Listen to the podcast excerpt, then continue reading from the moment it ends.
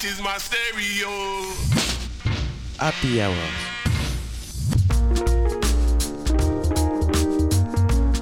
Because it's a great story, it's on your radio, radio, radio, radio, radio.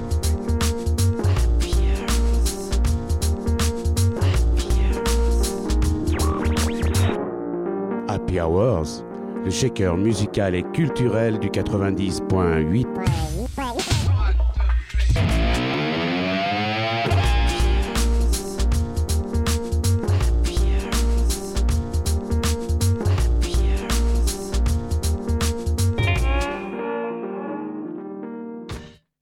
Vous arrivez dans la clairière. Au milieu de celle-ci, une nana. Une elfe. Que faites-vous?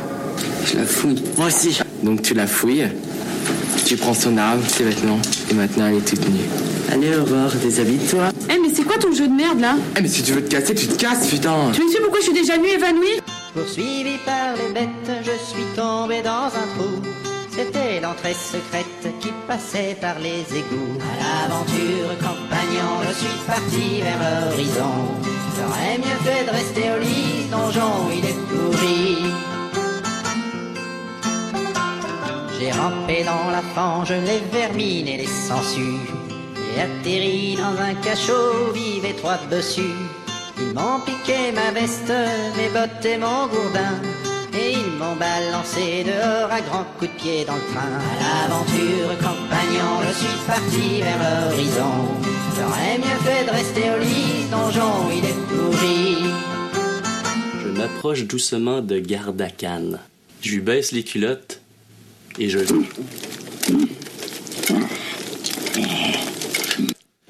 Calice, il a pas le droit de faire ça, là? On est dans le monde de donjon. Il peut faire ce qu'il veut. Bienvenue dans cet Happy Hour où on va se poser cette question, cet Happy Hour spécial jeu de rôle euh, papier et grandeur nature, et plus particulièrement grandeur nature, où on va justement se poser la question est-ce qu'on a le droit de faire ce qu'on veut et est-ce qu'on peut faire ce qu'on veut dans le monde de donjon Donc pour animer cette émission avec moi, Marion. Bonsoir. Qui va nous faire un petit tour du sommaire. De quoi on va parler ce soir, Marion? Alors Adrien, ce soir, donc on va parler euh, des jeux de rôle, alors de tous les types de jeux de rôle, les jeux de rôle plateau, les jeux de rôle grandeur nature, on va vous expliquer ce que c'est. Il y a beaucoup de monde aujourd'hui, on est content, euh, pas mal de chroniqueurs et d'invités. On va commencer du coup par deux merveilleux invités. Euh, donc Lionel, bonsoir. Bonsoir. Tu es du coup de l'association Le Cinquième Éléphant, c'est ça? Oui, donc c'est une association de jeux de rôle grandeur nature de Chambéry. Ok, puis on a France aussi qui est costumière. C'est ça. Bonsoir. À mon propre compte, bonsoir. Et puis on a beaucoup de chroniques dans euh, les valises. On a euh, Tanguy va nous, de, nous expliquer tout simplement ce qu'est un jeu de rôle et puis nous prépare aussi une petite surprise. Oui, tout à fait. Ouais, vous allez être euh, étonné par ces, ces, ces, magnifiques chroniques autant couleurs. Ouais, on va être ébahis. Euh, on aura de la musique bien sûr. On va avoir aussi Gilles qui nous présentera un logiciel qui s'appelle Roll20. Oui, exactement. Donc c'est un logiciel en ligne qui est plutôt donc cool pour les personnes qui n'ont pas trop la possibilité de rencontrer d'autres personnes ou qui veulent jouer avec des personnes très éloignées d'eux. C'est super. Et puis, et puis, et puis, c'est déjà pas mal. Et oui, puis, je pense que le programme est bien chargé. Donc, euh, on peut sortir les épées, euh, sortir notre artillerie et euh, commencer cette émission euh, par l'interview. Donc, voilà. Bonjour Lionel, bonjour France. Alors, d'abord, j'aimerais savoir qu'est-ce qu'un GN en fait? Qu'est-ce qu'un jeu de rôle grandeur nature? Euh, un jeu de rôle grandeur nature, donc c'est un jeu où les joueurs interprètent directement leur personnage euh, en vrai, en grandeur nature, en costume. Et euh, les actions qu'ils vont faire sont les actions de leur personnage. Ils vont l'interpréter un peu comme au théâtre, sauf qu'il n'y a pas de scénario préétabli et que chaque joueur est libre d'interpréter son personnage comme il veut, selon une grille donnée par des organisateurs. D'accord. Et toi, euh, France, tu fais euh, les costumes pour ces euh, joueurs, c'est ça ou pour... Oui, voilà, c'est ça. Donc moi, je suis principalement donc, costumière donc Argos Couture et je fais principalement pour des joueurs, des géanistes qui ont besoin de de se mettre dans leur rôle parce que avoir son costume sur soi ça aide vachement à se mettre dans son rôle en plus quand ils sont armés derrière bah là c'est la guerre c'est l'horreur c'est terrible mais voilà donc moi je fais principalement les costumes Oui, c'est vrai que tu fais du coup des costumes. euh, J'ai vu le style, c'est médiéval fantastique. Pour l'instant, ouais, je suis très liée au médiéval fantastique. Du coup, tu disais c'est essentiellement pour des jeux de rôle grandeur nature. Est-ce que dans d'autres cadres aussi tu fais des costumes euh, ben, en médiévaux fait, techniquement, bah, c'est pas essentiellement non plus là-dedans. J'ai quelques commandes euh, là-dedans, mais euh, pas, pas énormément non plus.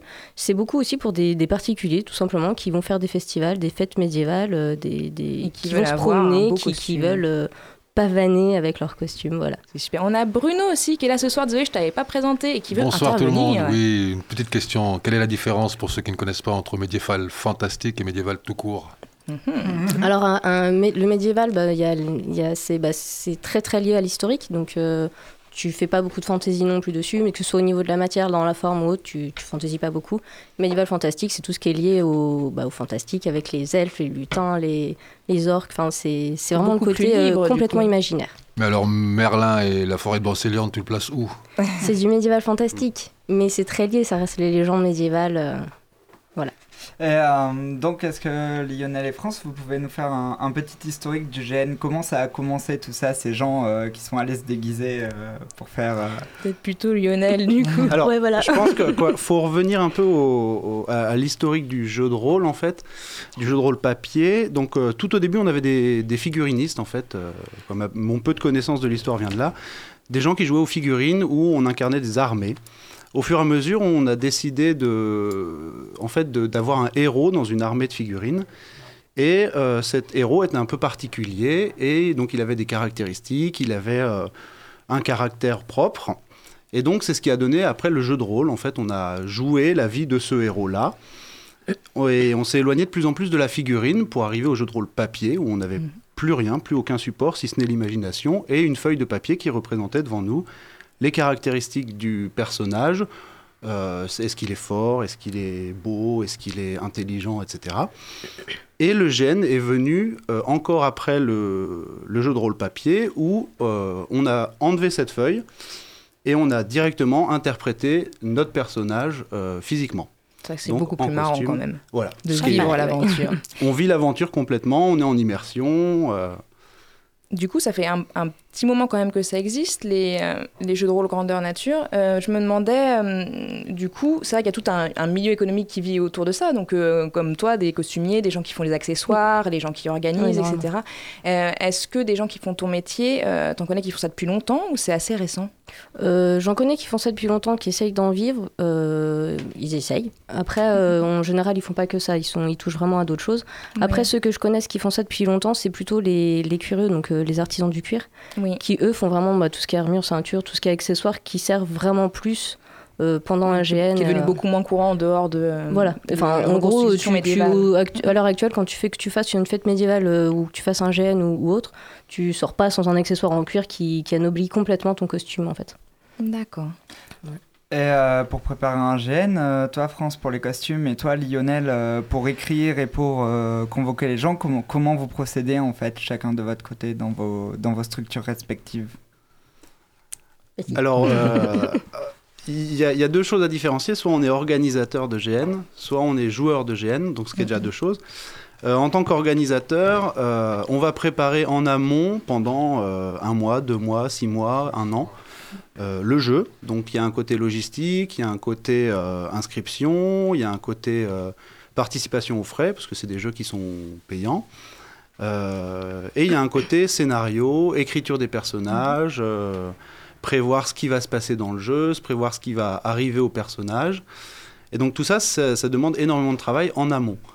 Une fois que, que ce travail est fait, on va envoyer aux joueurs une fiche de personnage où ils ont un historique, ils ont euh, des informations sur leur personnage et euh, ils vont pouvoir, en fonction de cette, euh, cette base, euh, savoir comment réagir à certaines situations. Est-ce que c'est plutôt des guerriers? Est-ce que c'est plutôt un elfe? Est-ce que c'est plutôt un vieillard, etc. Et donc, Les gens ne choisissent pas du coup? Alors, les- ça, ça- ça va dépendre. Les, les gens ont des demandes. euh, ils vont choisir, nous dire je préfère peut-être jouer ce, ce genre de choses ou ce genre de choses. Et après, en fonction des associations, il y en a où les gens sont complètement libres d'inventer leur rôle. Il y en a où c'est l'association qui va définir le rôle euh, complètement. Et il y a une marge de manœuvre en fait en. en J'avais des- entendu dire d'ailleurs que certaines personnes peuvent avoir un rôle actif. Vraiment, je suis joueur, je vis l'aventure. Et il y en a d'autres qui sont un peu comme dans les jeux vidéo, qui font, qui font le décor. Quoi. Ils, sont, ils sont là, ils ont un rôle prédéfini. Ils font toujours la même chose pour que les gens viennent interagir avec eux, mais c'est pas eux qui vivent l'aventure. Ouais, après, dans le, dans le jeu de rôle, euh, pendant les trois jours où ça se passe, enfin trois ou deux jours, euh, t'as des.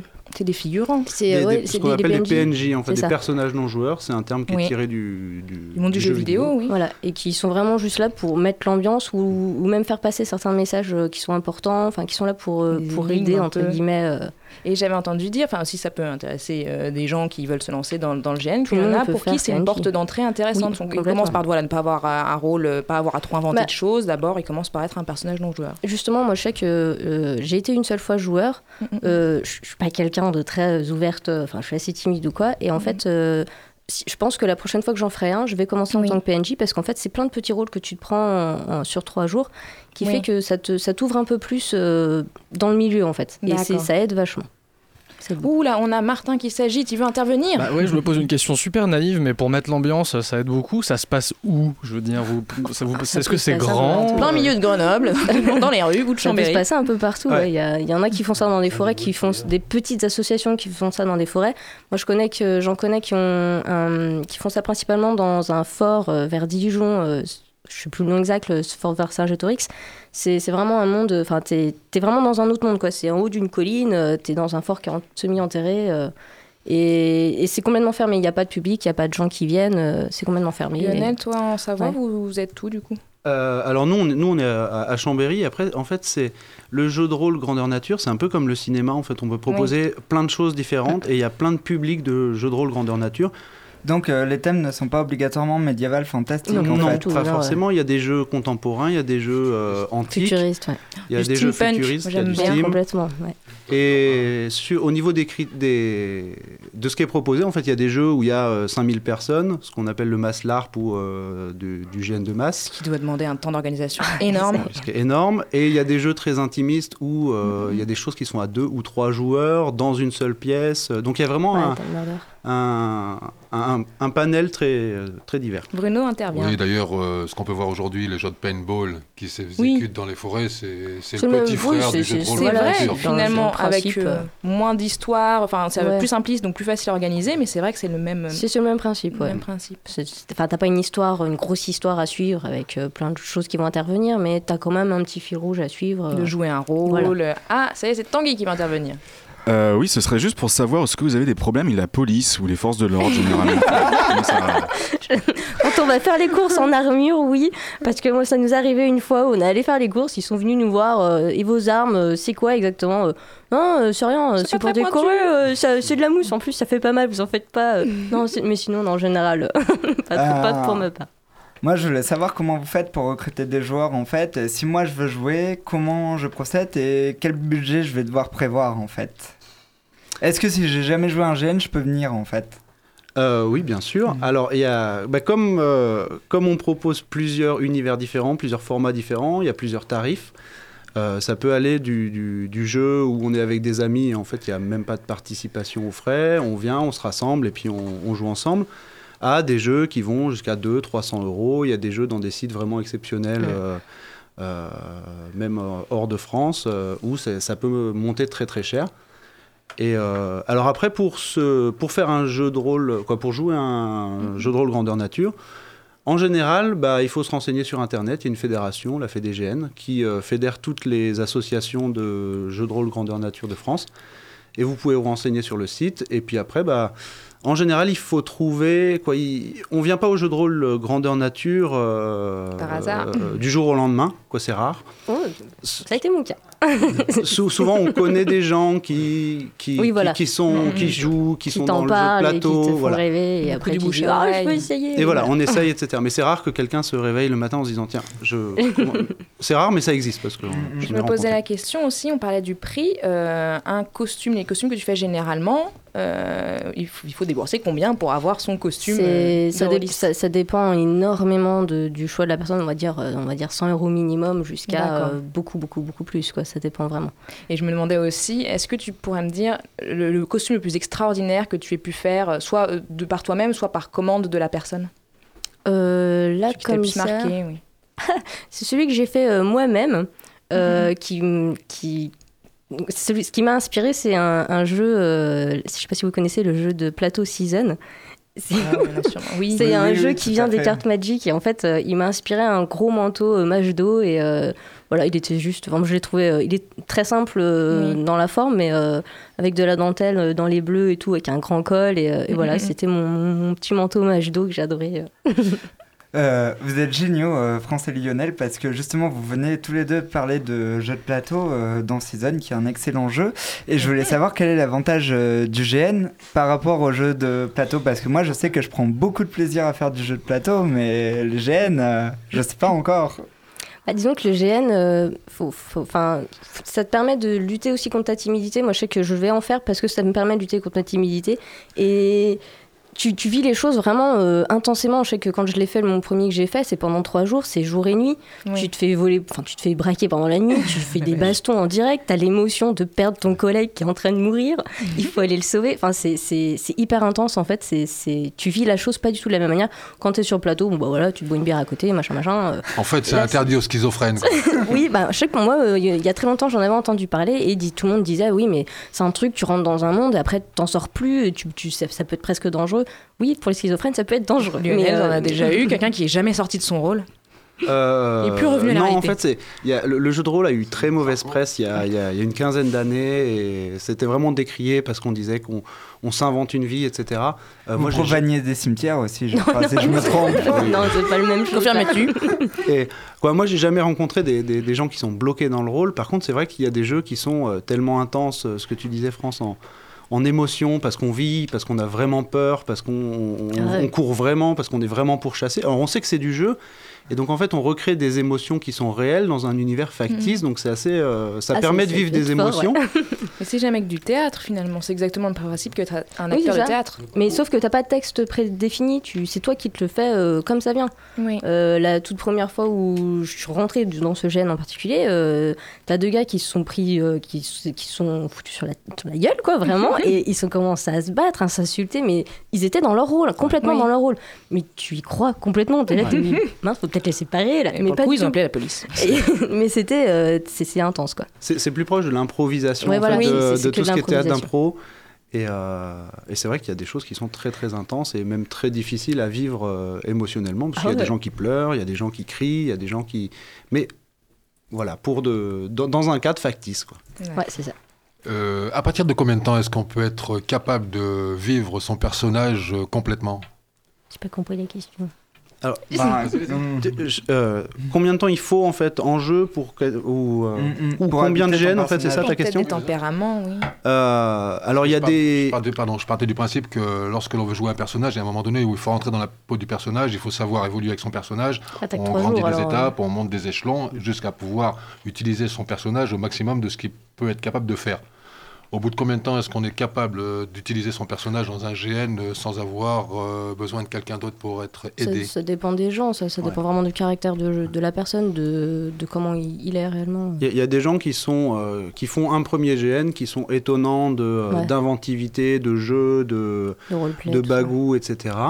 Et il y a des gens qui vont rester en, en plus en retrait euh, pendant tous les GN, pendant euh, quoi, toute leur vie de GNiste, mais c'est, c'est pas pour ça qu'ils, qu'ils, qu'ils interprètent moins bien ou qu'ils vivent moins bien leur, leur jeu. Après, c'est la personnalité de chacun qui va faire le, le personnage.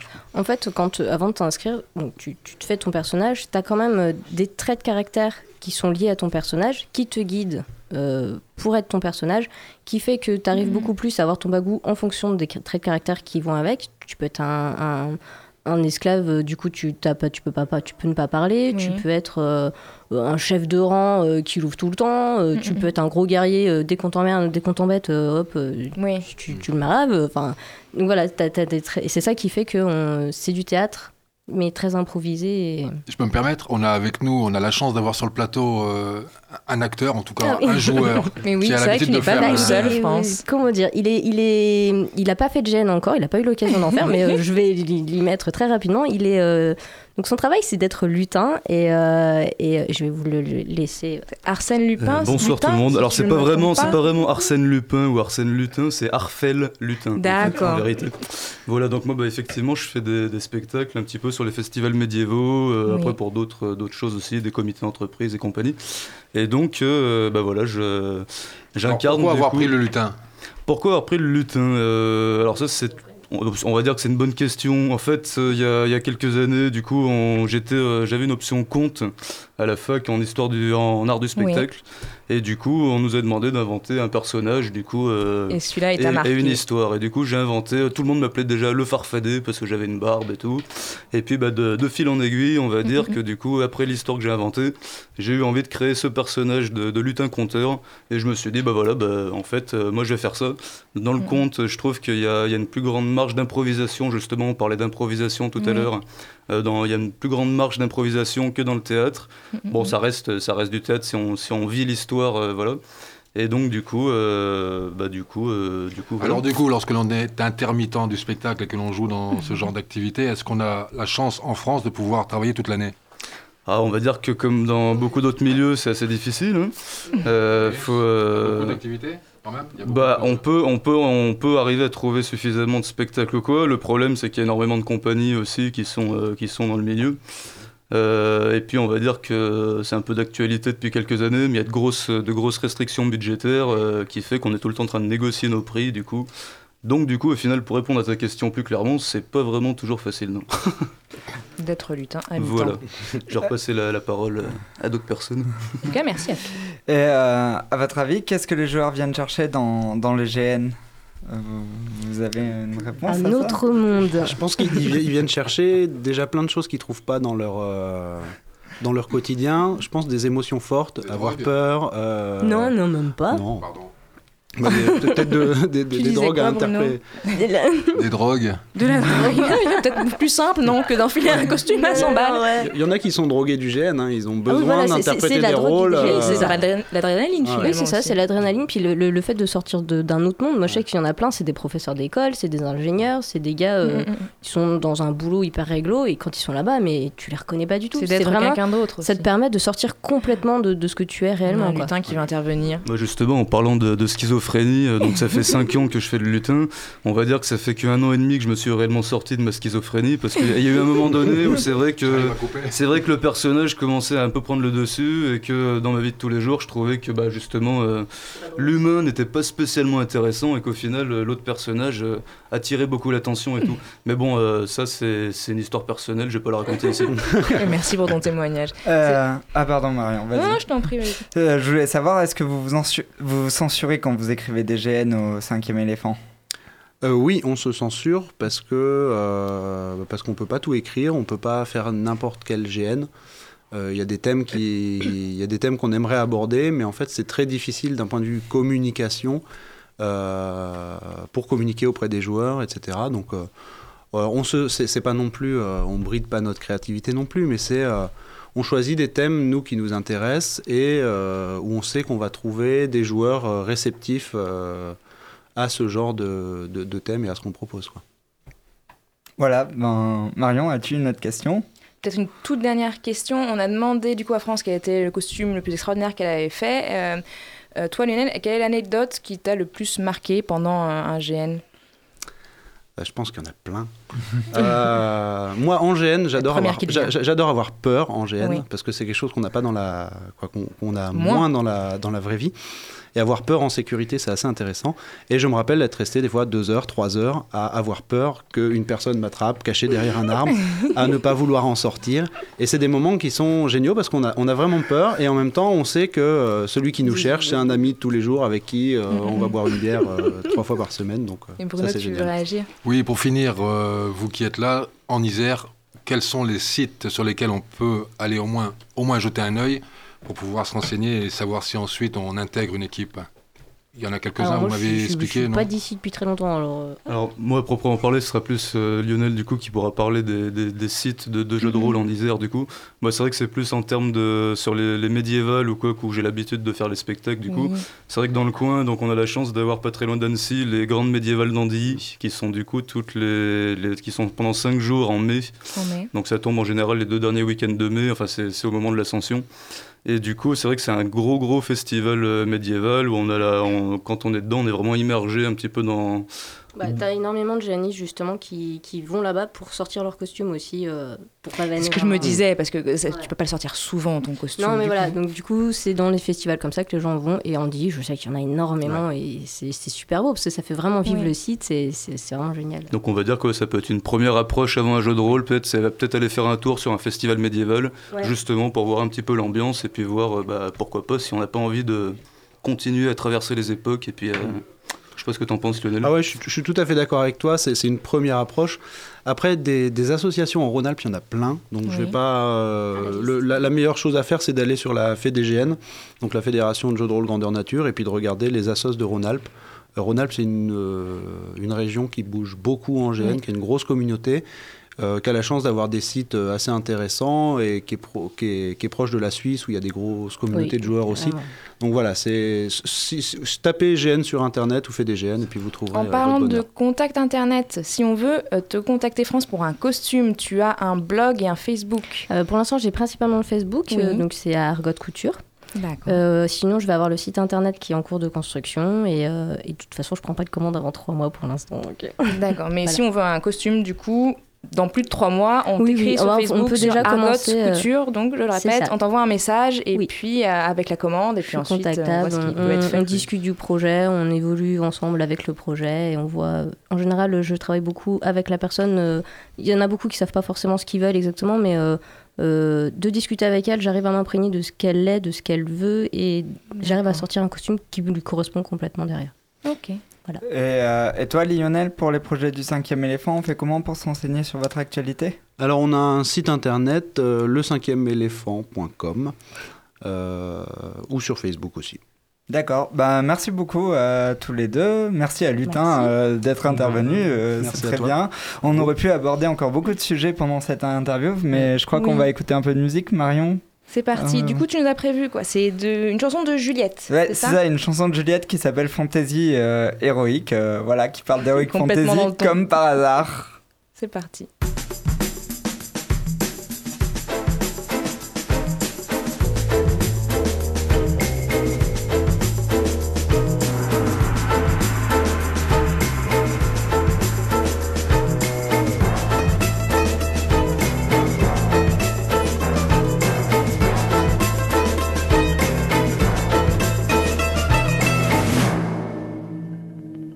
Enfin nous accostons, après un dur voyage, un vieux donjon branlant se dresse sur la rive. Le théâtre sans doute de très anciens carnages, et l'un d'entre nous dit, restons sur le qui-vive.